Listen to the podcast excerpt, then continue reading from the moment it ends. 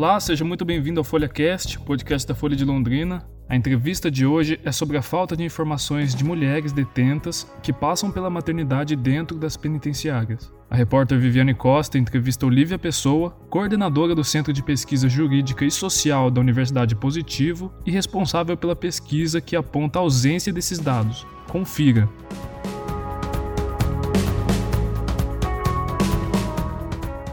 Vamos lá sobre, essa, sobre esse estudo das gestantes e mães encarceradas. Qual é o panorama hoje das mulheres encarceradas aqui no Paraná, ou pelo menos nesse recorte que vocês fizeram para a pesquisa relacionada à penitenciária feminina de Piraquara? Então, hoje, atualmente no Paraná, as mulheres que estão encarceradas, né, especificamente em Piraquara, que foi o recorte da nossa pesquisa, é, e eu vou trazer um panorama a partir do porquê que elas estão encarceradas que eu acho que é mais, né, eu acho que pode trazer mais elementos do nosso debate do que questões como os números em si, até porque o número de mulheres encarceradas ela é muito variável, ela varia por dia, né? Então, o número de hoje ela já deixa de ser atualizado. Mas hoje em dia, 46%, né, a partir desse recorte da pesquisa das mulheres que estão encarceradas em Pirapara, é devido à Lei 11.343, que é, diz respeito ao tráfico de drogas, né? 28% das outras mulheres que estão encarceradas é devido a roubo, né, pequenos furtos, e uma margem muito pequena está encarcerada por feminicídio, que é em torno de 11, 11%, né. Uma grande quantidade dessas mulheres, elas estão, elas que estão encarceradas, elas são mães, e eu estou trazendo uma grande quantidade, é, é aberto assim, grande quantidade, porque o Estado não tem esse número específico, inclusive esse é um tema que a gente aborda na pesquisa, né? É a invisibilidade da maternidade com relação à maternidade das mulheres que estão encarceradas, né? A gente não tem informações também, por exemplo, o Estado não tem informação de quem são essas mulheres, elas têm profissão, elas estudaram, qual é a renda delas, a gente não tem essas, essas informações. Então, hoje, quando você faz uma pesquisa sobre mulheres encarceradas, especificamente do que a gente está tratando no estado do Paraná, você sabe por que, que elas foram encarceradas. E aí isso diz muito sobre para onde que o Estado está olhando quando encarcera uma mulher, né? Quando encarcera uma pessoa, ela, ele está ali olhando para o tipo penal em que ela foi classificada e deixando para trás todas as outras variáveis que nos, nos ajudaria a compreender, né, esse, esse contexto das pessoas que estão encarceradas nesse momento. Então, a maioria é, é presa geralmente por tráfico de drogas, 46%, né? 46% estão presas por tráfico de drogas. Tráfico de drogas. E, e assim, é, essa questão da não existência de dados específicos sobre a maternidade ou a gestação, o que, que isso acarreta mais para frente, né? Até para quem for ler ou ouvir essa entrevista, né? O que que isso, qual o impacto disso, né? Tanto no sistema prisional quanto na sociedade como um todo? Então, essa questão da ausência de dados, ela sempre foi uma questão em que, né, quem, faz, quem trabalha com pesquisa sobre o sistema carcerário debate sobre isso. Mas ela passa a ser uma questão crucial quando a gente tem um HC coletivo, que é um, um HC coletivo, um habeas corpus coletivo, quando a gente tem um habeas corpus coletivo de 2018, que foi é, interpretado pelo ministro Lewandowski, e ele surge, é interessante a gente saber o contexto em que ele surge, é, ele surge quando houve uma prisão de um, um ex-governador do Rio de Janeiro, e na ocasião, a, esp a esposa desse governador também foi presa. Foi presa e a defesa dela entrou no Supremo Tribunal Federal pedindo um habeas corpus em favor da sua prisão, né, pedindo que ela fosse pudesse ter uma prisão domiciliar em razão dela ter filhos menores de 12 anos. O Supremo acatou esse HC, esse HC e fez com que ele fosse um HC coletivo, ou seja, ele passa a valer para todas as mulheres encarceradas, em que ela tem o benefício da prisão domiciliar, se ela for gestante ou se ela tiver tido filho recentemente, ou se ela for a única responsável pelos cuidados dos filhos menores de 12 anos, né? Então, quando esse HC ele passa a vigorar, essa questão de saber se aquela mulher é maternidade passa a ser crucial, porque ela pode ser beneficiada e ter uma, né, uma prisão domiciliar. Então, a gente passa a olhar para essa questão pensando que isso pode ter um impacto, inclusive no processo, no, no processo judicial dela e no regime em que ela vai ser enquadrada para cumprir a sua pena. Só que quando a gente vai olhar para os processos, e foi esse o objetivo da nossa pesquisa, foi analisar os processos de 190 mulheres que se encontravam encarceradas na penitenciária entre 2018 e 2019, e elas se declararam mães, porque teve que ter uma pesquisa anterior que foi perguntar se elas eram mães ou não. E aí a gente encontrou essas mulheres que se declaravam mães, então elas, né, elas poderiam ser beneficiadas por esse HC coletivo, mas elas não, não estavam sendo beneficiadas porque elas continuavam encarceradas. E quando a gente foi analisar o processo, por que, que a gente analisou o processo? Porque é no processo judicial que essa discussão vai ser feita. A gente verificou que não tem a informação de que essa mulher é mãe ao longo do processo. E ele não, e não tem essa informação porque o juiz não pergunta, o defensor público que a defende muitas vezes não pergunta. Os advogados que as defendem também não perguntam. O Ministério Público não pergunta. Então, é, essa questão da maternidade, ela não é levantada como uma possibilidade de garantir essa prisão domiciliar para essa mulher, porque ele não é tratado, né, ou ele é pouquíssimo tratado ao longo desse, desse processo. Então, é, um, é isso que causa quando você tem essa invisibilidade dentro do processo judicial. Para a sociedade, as consequências, elas são, assim, imensuráveis, porque o que essa invisibilidade no processo, o que, que ela quer dizer? Ela quer dizer que hoje o Estado brasileiro e o Estado do Paraná ele não sabe o que, o que acontece com as crianças menores de 12 anos, com quem estão essas crianças quando uma mãe é encarcerada. E a gente sabe, né, isso é, é público e notório, a gente tem vários estudos nesse aspecto, que a, a mulher, ela costuma ser a principal responsável pelos cuidados das crianças, né? Então, se essa mãe ela está encarcerada, quem é que está cuidando dessa criança? Né? E ela declara que ela tem um filho ali menor de 12 anos.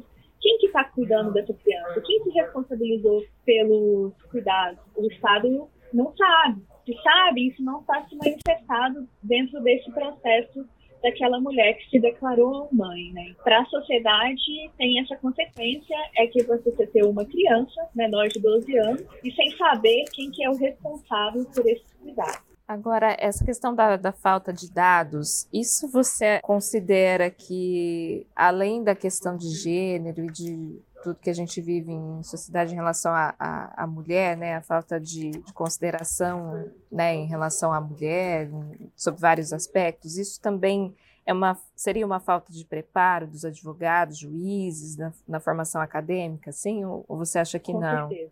Com certeza. É, o profissional do direito, operadores do direito, é uma formação extremamente normativa, em que ele olha né, para a aplicação da lei. E às vezes existe um descolamento entre esse, esse aprendizado que é instrumental, né, a aplicação de uma lei, e você vincular esse aprendizado dentro de um contexto social mais amplo, né? O judiciário, ele, ele, ele não se responsabiliza, né? Ele, às vezes ele não olha que ele está inserido em um contexto social mais amplo, em que ele não pode simplesmente delegar a outros poderes ou a outras instituições o olhar para esse contexto, né?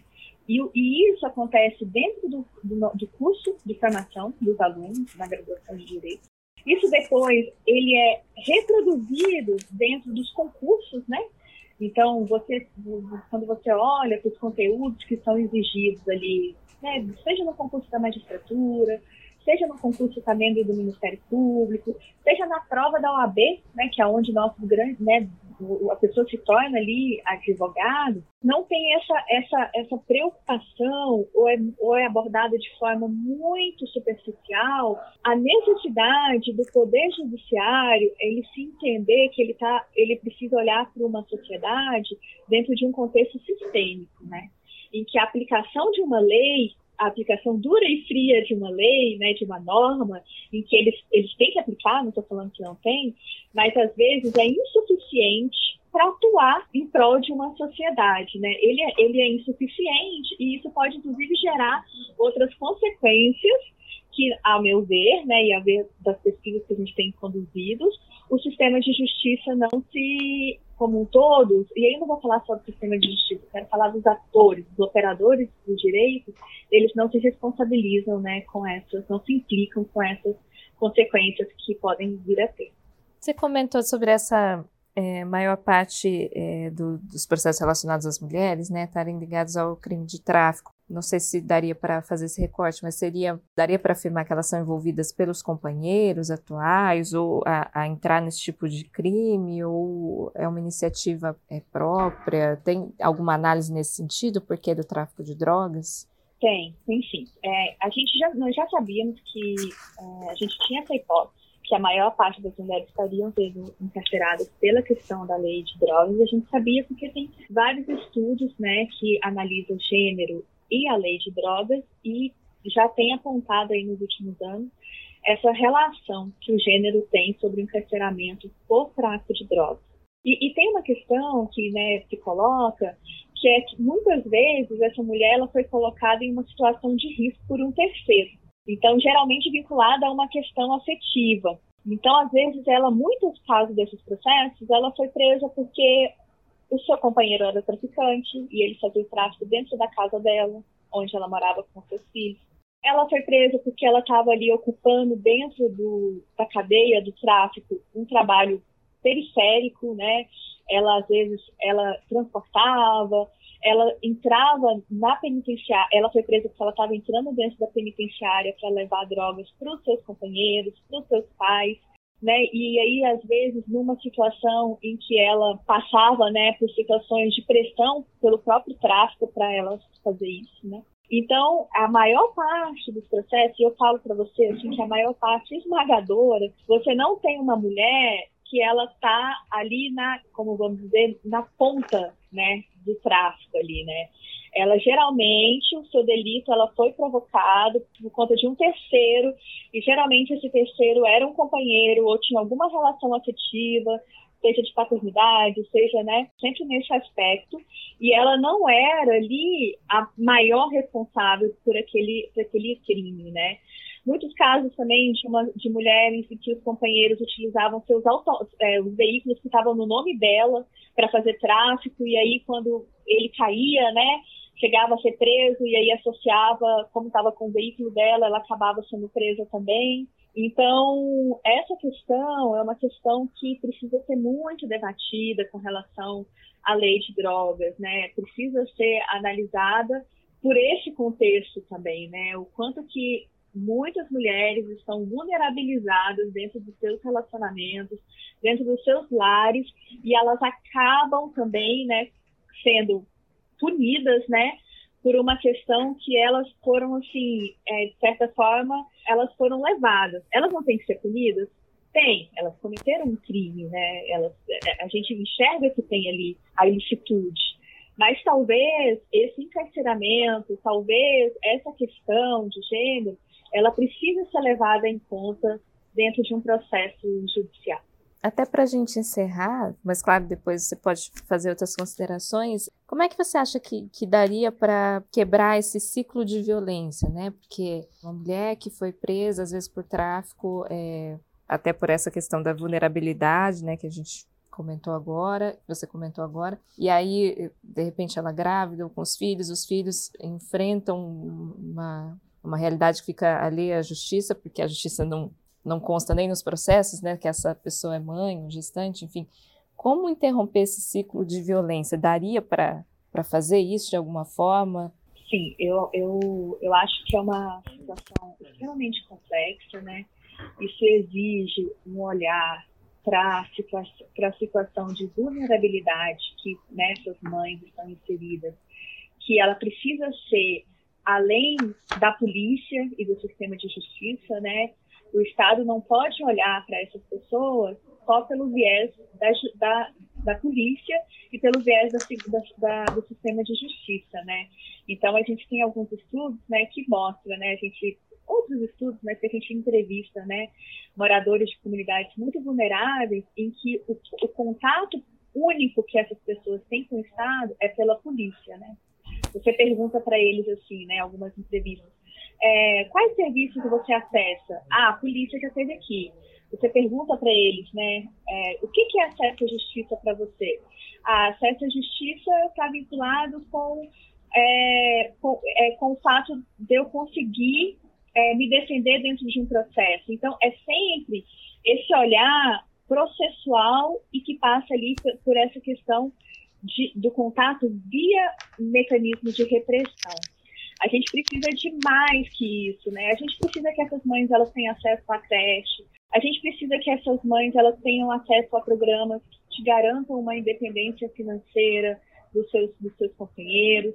A gente precisa de um olhar para esses lares, né? Que é um olhar em que garantam que essas mães elas não sejam submetidas às violências e se forem, elas tenham uma saída dessa violência. Agora, eu quero falar especificamente sobre no momento em que ela é encarcerada.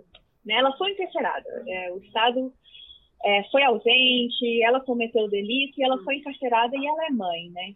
E aí, como é que o Estado pode ter um tratamento diferente para essa mulher, né? Primeiro, precisa quebrar essa invisibilidade com qual a maternidade é tratada dentro do sistema de justiça, né? Então, quando uma mulher é encarcerada e ela vai para uma audiência de custódia, quando ela vai ser ouvida, tem que constar na capa do processo, a meu ver, mãe, né? Filhos menores de 12 anos. Isso tem que estar ali na capa daquele processo, né? Porque a gente, outras informações aparecem no processo, né? Aparece réu preso, por exemplo, né? Réu, réu com, é, com alguma deficiência. A questão da maternidade nos processos que envolvem mulher tem que constar. Uma outra questão que a gente vê também, que, que poderia né, ajudar, seria a comunicação com conselhos tutelares, né? A partir do momento em que o, o, juiz ali ele identifica que tem essa mãe, que tem essa criança, ele tem que comunicar ao conselho tutelar e perguntar quem que vai ser o responsável por essa criança na ausência dessa mãe, né? Uma outra questão que poderia ser implementada também nesse caso é a integração no sistema de registro de nascimento dos cartórios ao sistema da vara. Porque tem, fica a questão, né? Será que essa mãe está dizendo a verdade, que ela, que ela é mãe? Como, como saber, né, que essa verdade, que essa informação é verídica? Tinha que ter uma integração entre o sistema de registro é, de nascimento de cartórios e o sistema da vara. E a gente tem isso para tantos outros. Por exemplo, uma pessoa, quando ela é encarcerada, você consegue ver se ela tem um carro no nome dela, você consegue saber se ela tem algum bem no, no, nome dela. Isso tudo o juiz consegue puxar, né? Então, por que, que você não faz também uma integração desse sistema e aí uma mulher foi encarcerada no mesmo momento, o juiz já busca ali uma certidão de nascimento, né? De se ela tem filho ou não. Enfim, eu acho que tem uma necessidade aí de uma união coletiva de esforços no sentido de trazer à frente essa questão da maternidade dentro do cárcere.